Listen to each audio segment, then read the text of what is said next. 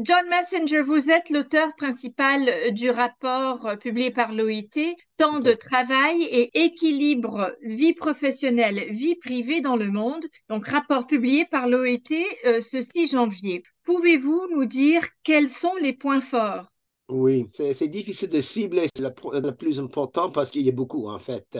Mais la chose probablement le plus fort, c'est la conclusion, qui est la réduction du temps de travail en fait, euh, et aussi plus grande flexibilité dans le management du temps de travail sont très utiles pour deux raisons différentes en fait. Ils apportent des avantages aux économies, aux entreprises et en même temps aux travailleurs parce que vous pouvez gagner un milieu équilibre entre la vie professionnelle et la vie privée, et aussi en même temps une plus grande productivité. je parle généralement, mais en général, ça, c'est la conclusion la plus importante du rapport. Mais il y a beaucoup de choses petites après ça.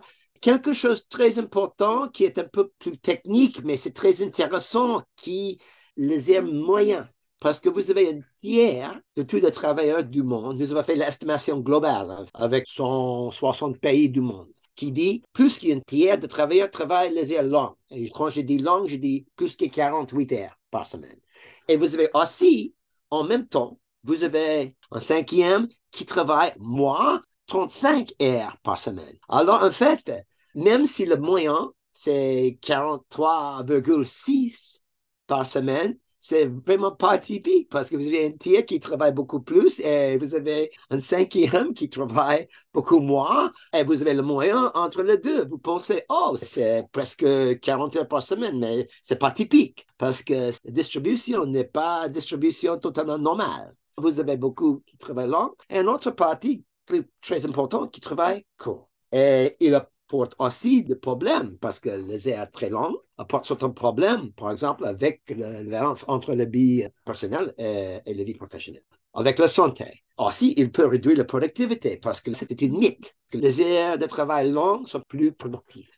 Ça, c'est une mythe. Ce n'est pas la vérité. Les heures plus courtes sont plus productives. Les heures plus longues sont moins productives. Parce que la fatigue, par exemple, si on travaille beaucoup de temps, la productivité va diminuer. Le rapport euh, évoque les arrangements flexibles. Est-ce que vous pouvez nous dire quelles sont les modalités analysées dans le rapport? Ouais, il y a beaucoup en fait. Vous avez par exemple euh, le flexi time, vous avez les heures compressées en fait. Vous avez par exemple une semaine de cinq jours compressé en quatre jours. Vous pouvez travailler plus des heures une semaine, moins des heures une autre semaine. Nous avons aussi étudié le télétravail, aussi étudié le travail par tour, shift work mais c'est beaucoup de types de management de temps de travail flexible et aussi les choses très traditionnelles aussi, comme par exemple le travail par tour. Le travail par tour, quand on change le travailleur, c'est quelque chose de très traditionnel, mais aussi en même temps c'est flexible.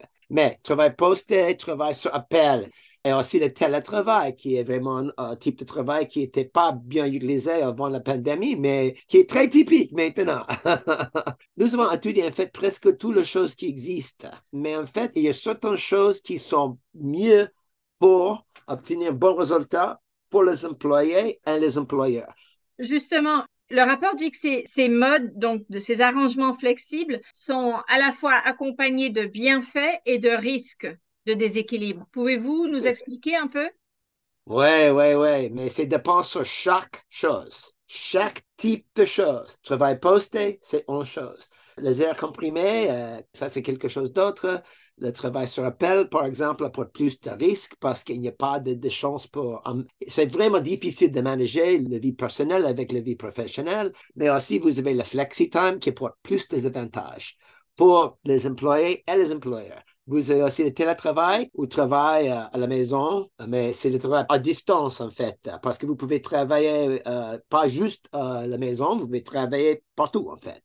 Et ça apporte plus de bénéfices parce qu'avec FlexiTime, par exemple, aussi avec les airs comprimés et aussi avec le télétravail, vous avez plus d'avantages pour les employeurs et les employés parce que ces trois types de travail peuvent en même temps améliorer la balance entre la vie professionnelle et la vie personnelle. Et en même temps, augmenter la productivité et la performance des entreprises en même temps. Parce que vous pouvez augmenter votre propre performance et si toute l'équipe utilise ce type de travail, on peut augmenter la performance de l'organisation plus large.